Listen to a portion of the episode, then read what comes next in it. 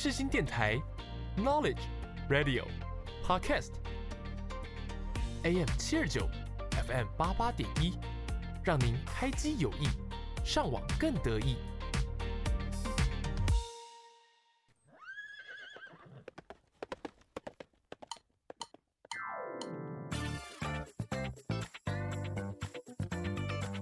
欢迎收听世新报马仔。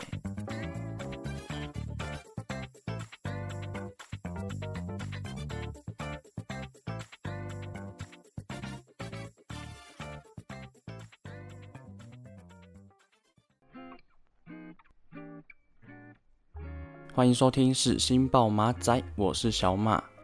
时间过得很快，就是节目已经来到第四集了。所以想说第四集应该来点不一样的内容，就是在下一个单元会以来宾访谈的形式来做进行。在进到今天的会客室单元之前，先来分享一首来自《新兵日记》片尾曲，由杨培安所演唱的《我相信》。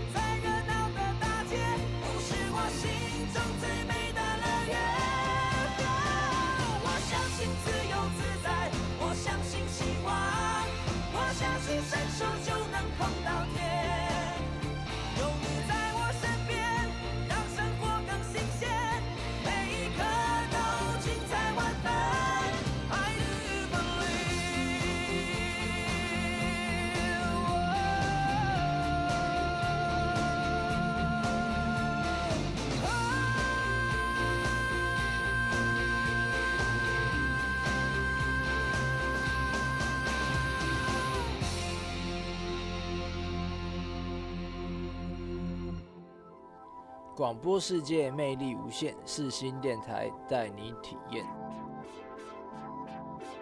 大家好，我是蛋宝，Soft Laper。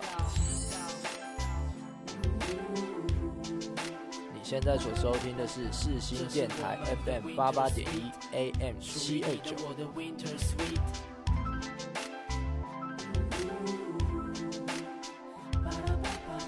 这是我们的 Winter Sweet，属于你的我的 Winter Sweet。活蹦乱跳，扭扭腰，听着我的音乐，好姐妹们快来报道！我是你的朋友郭静 Claire。Here we go，放音乐一下全身摇。您现在所收听的是世新电台 FM 八八点一 AM 七二九。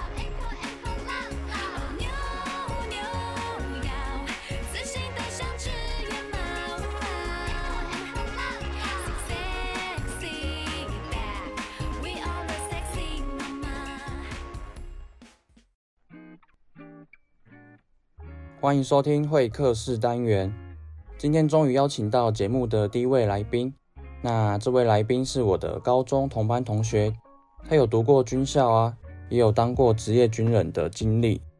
刚好透过访谈来让大家了解一下当兵的生活，还有就是在部队有什么不为人知的故事。最后，如果对军校啊、职业军人有兴趣的听众朋友，都可以透过这集节目来了解。那我们马上来欢迎今天的来宾 Jimmy。Hello，我是 Jimmy，跟大家分享一下我对 Jimmy 在高中的看法，就是让大家对他有一点认识。那其实 Jimmy 在高中给我的印象就是一个蛮爱搞怪，然后会跟路人搭话，是有一点屁屁的样子。结果他高中毕业后，就是选择了军校啊，职业军人，会被军规约束的这些生活。那我记得那个时候班上的同学啊，也都很讶异你会选择当兵，还有军校这条路。以你自己来说，你有什么看法？应该说是军人比较有那种复杂的规定，然后可能我的个性跟大家看起来跟军人比较搭不上边，所以我就直接来问你，就是为什么一开始会想读军校啊？高中二年级的时候，军人还有警察都有在考虑，但警察的分数比较高。所以才会选择军校。那时候对军校也没什么排斥，也觉得自己应该没有什么问题。因为读大学不知道自己要做什么，没有目标，比较迷茫一点。然后现在经济比较不景气，军校能在毕业之后就有一个稳定不错的工作收入，然后算是一个铁饭碗，不用怕被炒鱿鱼。那所以一开始家人是支持的吗？一开始家人比较偏反对，因为他觉得在里面有点辛苦。所以你当初是以考学测的管道进到军校的吗？对，那时候是用学测成绩，还有学校教官推荐的方式去做报考，也要自己准备一些备审资料，去军校面试，然后再看你是否有录取。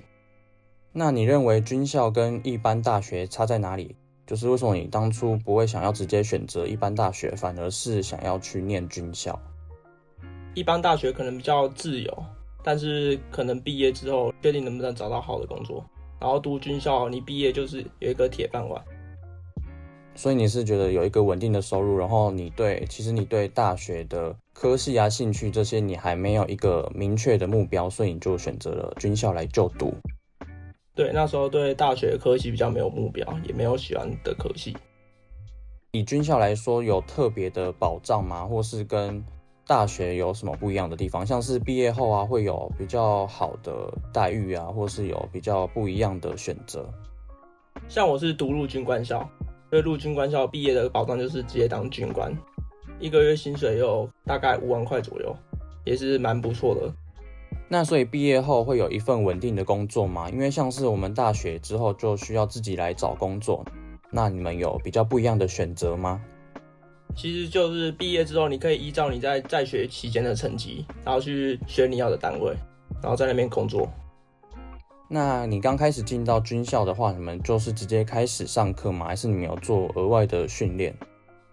我一开始进入军校是先入伍训，入伍训就是会体能训练，然后军事训练、精神达数，然后餐厅礼仪帮你做一个最基本的训练，然后以后可能在军校生活可以使用到。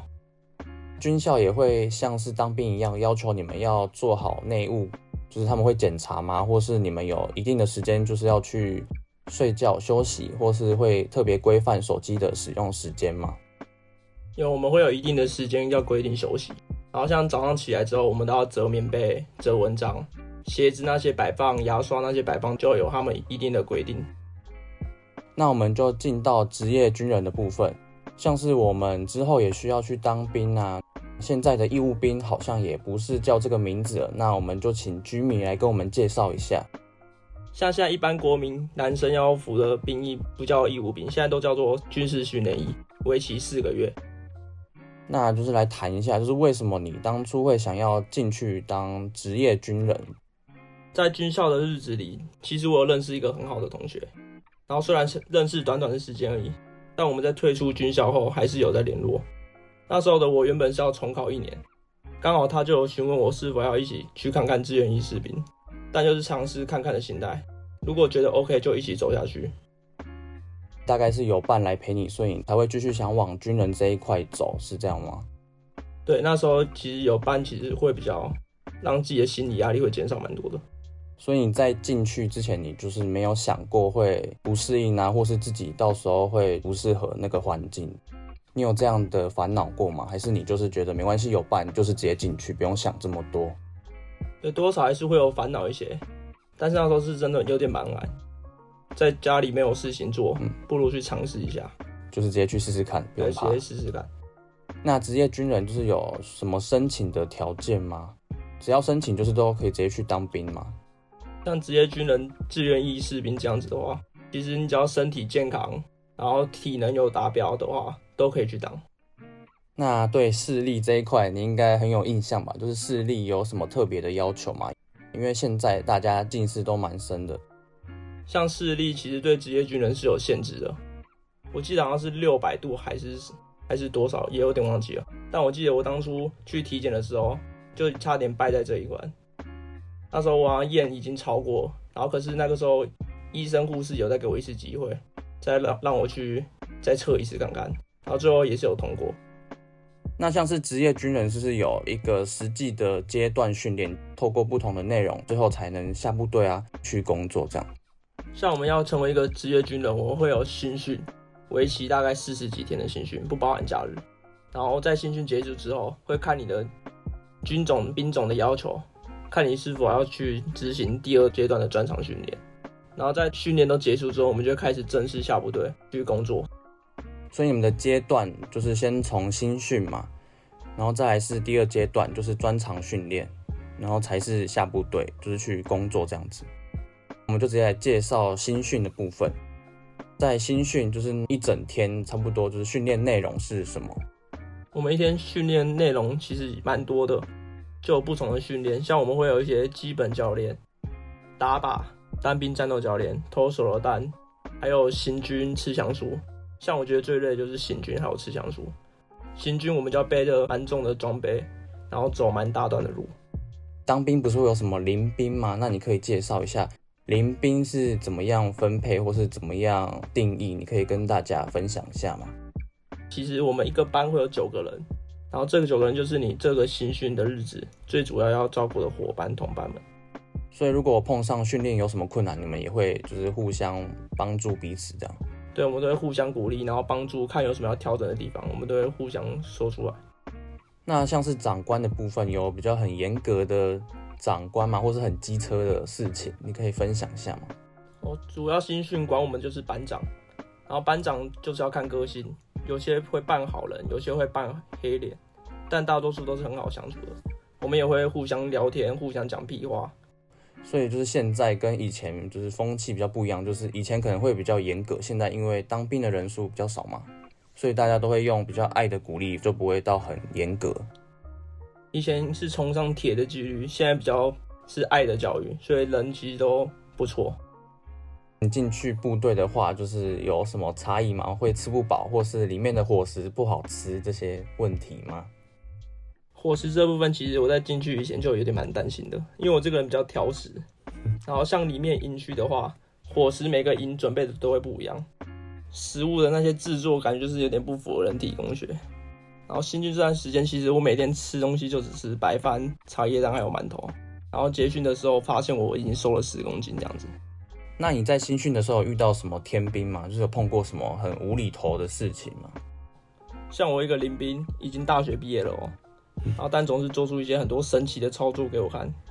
他到结训的时候还不会折棉被跟蚊帐，然后就会被班长骂，因为其实我们认真教他，教了好几遍，他都不会。然后他也常常什么打靶、掉子弹，然后刺刀会装反，然后很很就很多神奇的操作，其实我们有点哭笑不得。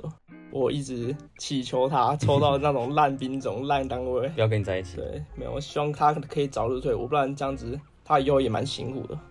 那他是你的邻兵吗？对，他是我邻兵。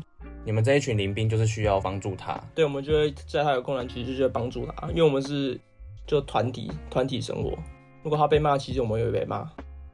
那在新训的时候，你们的手机使用状况是如何？就是有特别规范吗？我们在进军营之前，我们会有下载一个叫 NDN，在进营区之前就要把它上锁，就不能拍照，什么什么位置定位都没办法。我们进去的时候都会把手机上缴，就是手机都不会在我们身边。然后每天手机使用的时间就是在于我们晚上整个事情都处理好之后，然后班长会开放时间给我们使用，主要就是要看我们的表现。那这样你们的起床时间还有就是你们睡觉时间是？怎么样的规定？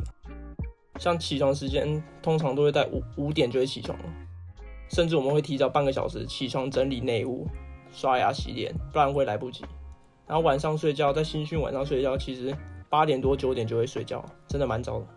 嗯，所以就是要自己去习惯这样的生活模式。对。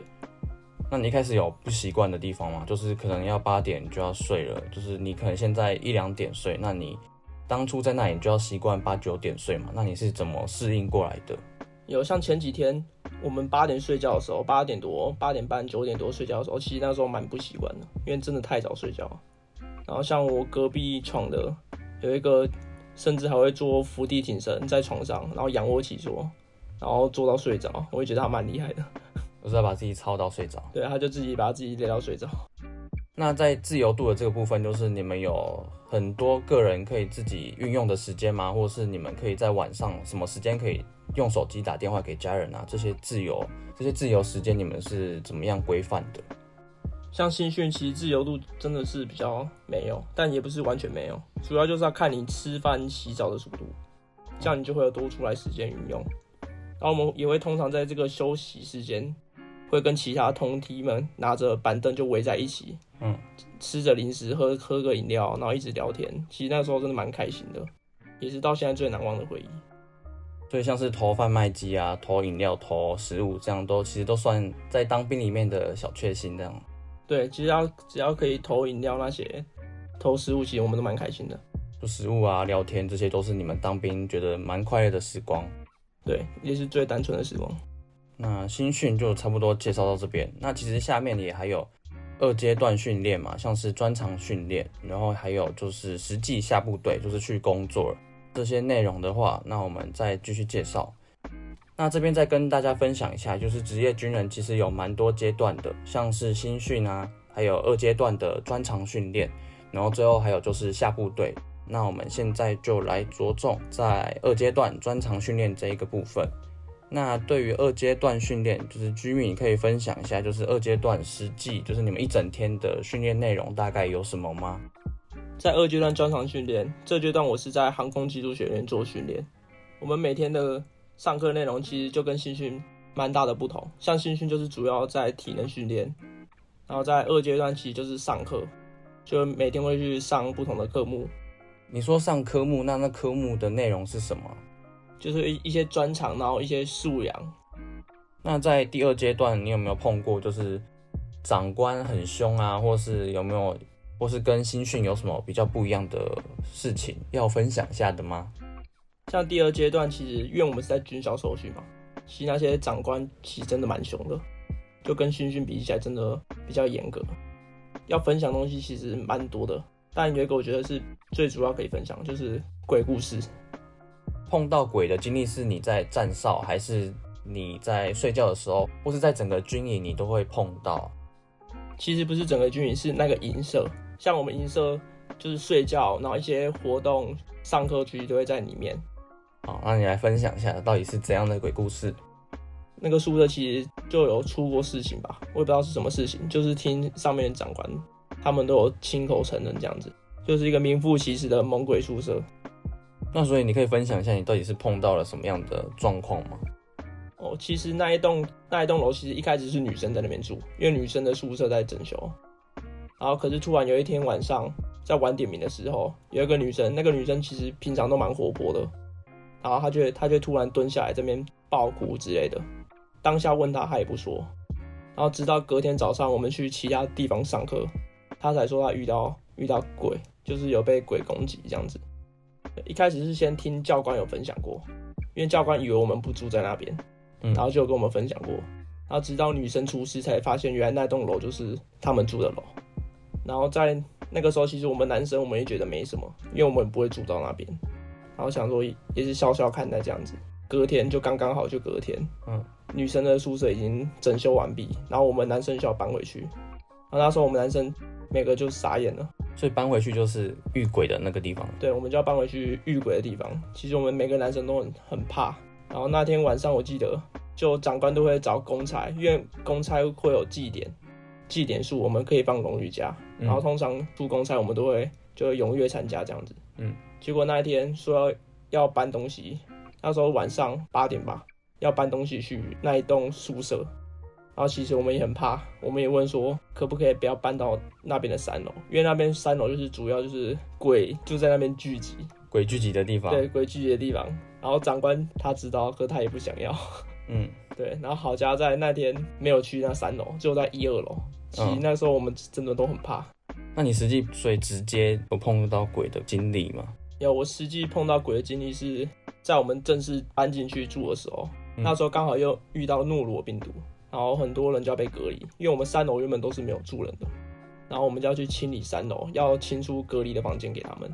就在清理的时候，我有两个朋友就有点白目，在那边故意讲这边的鬼故事，说什么上次女生在哪里遇到的这样子，我就提醒他们说，哎、欸，哎、欸，可以不要、欸、小心、喔、不要小心，不要在那边讲。然后我话都还没有讲完，我的肩膀就突然被拍了两下，然后当然下意识就转头看看是不是有其他人拍我。然后当我转过去的时候，真的连一只猫咪都没有。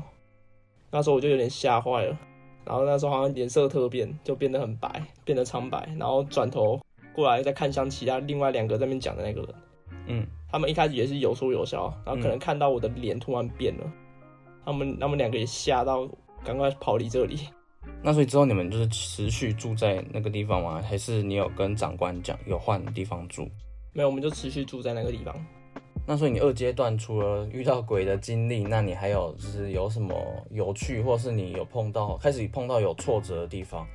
因为像是新训，你刚刚提到的都是还蛮正向啊，像是临兵啊，就是大家一起帮忙啊，大家一起做事。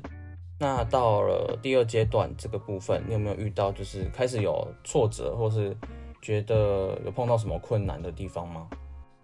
第二阶段其实也没有碰到什么挫折，然后像其实我们也也是蛮团结的，因为那栋是猛鬼宿舍嘛，刚才有提到是猛鬼宿舍，嗯，然后我们我们上厕所什么的都会结伴一起去。就是什么你要大上大号，我们都会两三个。白天呢，我们都会一起一起陪你去。然后洗澡，我们也是四五个一起去洗澡，因为我们会怕遇到鬼。嗯。然后我觉得里面当中最最让我印象深刻可以分享，应该就是站哨。哦，站哨了。对，站哨是会长官排的。然后那时候我都站白天的哨。其实这样子下来，我到结训都会站白天。嗯。然后那一次就刚刚好，有一个学长诺罗病毒，那时候刚开始诺罗病毒而已。他好像就生病发烧不能站哨，然后那天晚点名，学长就把我叫下来，然后跟我问说什么可不可以代替他半夜站哨之类的。那时候我也很好笑，因为我真的蛮怕的，我就直接跟学长说我不要，我怕鬼。然后也没办法，因为这是上面交代的，然后我也只能半夜去站哨。然后那时候我记得站哨是站是站两点的哨，嗯，直到两点。那时候去站哨的时候，其实真的蛮害怕的。因为我们站哨要巡一楼、二楼跟三楼，会有四个角落要去签名。然后那时候三楼又没有人，又整个很暗，然后我也不敢去前。然后我就找上一班的学长问说，可不可以陪我一起去前哨这样子。所以站哨的时间就只有你一个人，你要负责巡一二三楼。对，一二三楼。但是我会怕嘛，我就去找上一支哨的学长，嗯、问他说能不能陪我去巡哨。嗯，然后学学长一面面有难色，然后其实一二楼我们就比较不会那么害怕，我们就两个都巡完了。嗯，然后到三楼，就是那个三楼。对，到三楼，因为三楼是完全没有半个人。嗯，然后电灯我们也不能打开电灯，我们只能用手电筒在那边照，真的蛮恐怖的。因为有些门就会突然打开，然后会突然关起来这样子。我跟徐阳其实都蛮怕的，真的在上面就是冒冷汗。嗯，然后我就赶快签完哨，然后赶快下来，然后等到下一班来接哨这样子。哦，所以你们站哨就不是站在原地，你们还是需要去巡逻的这样？对，我们会先去巡逻完再回到原地。那在二阶就是你们需要背枪了吗？就是背实际的枪，还是你们只是模拟一下而已？在二阶段，我们没有背真枪，我们是背木枪，就是假的枪，就是让你们实际有一个体验，这样，对实际有站哨拿枪的，对，让我们实际有一个拿拿枪这样子实际的状况。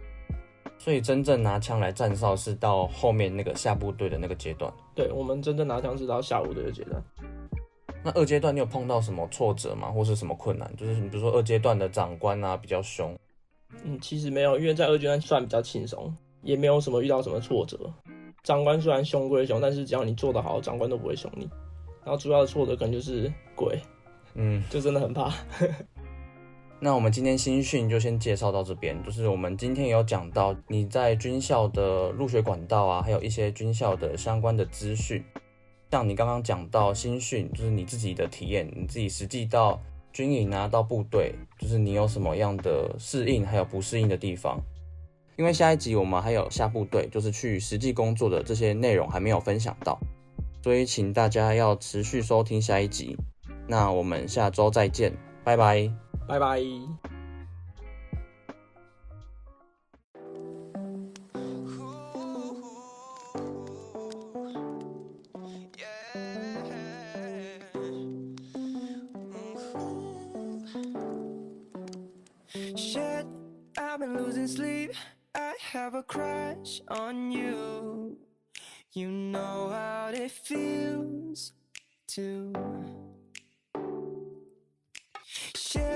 再多一点点，我就会看不见，这是梦还是梦魇？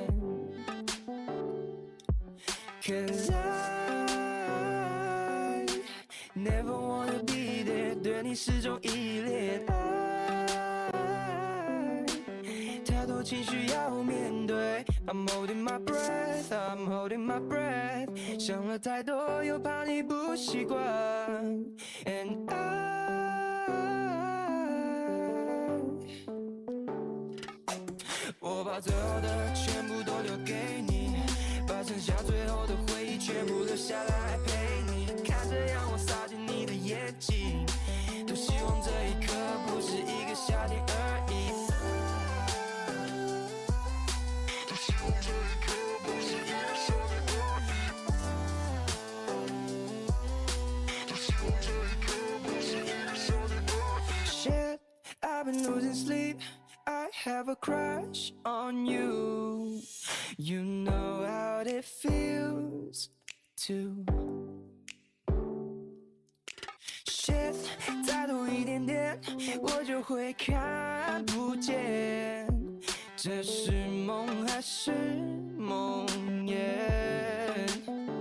？Yeah，cause I never want to be there，对你始终依恋。爱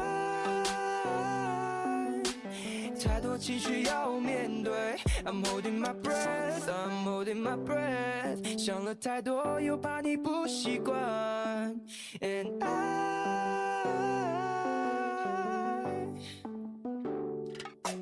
我把最好的全部，下最后的回忆全部留下来陪。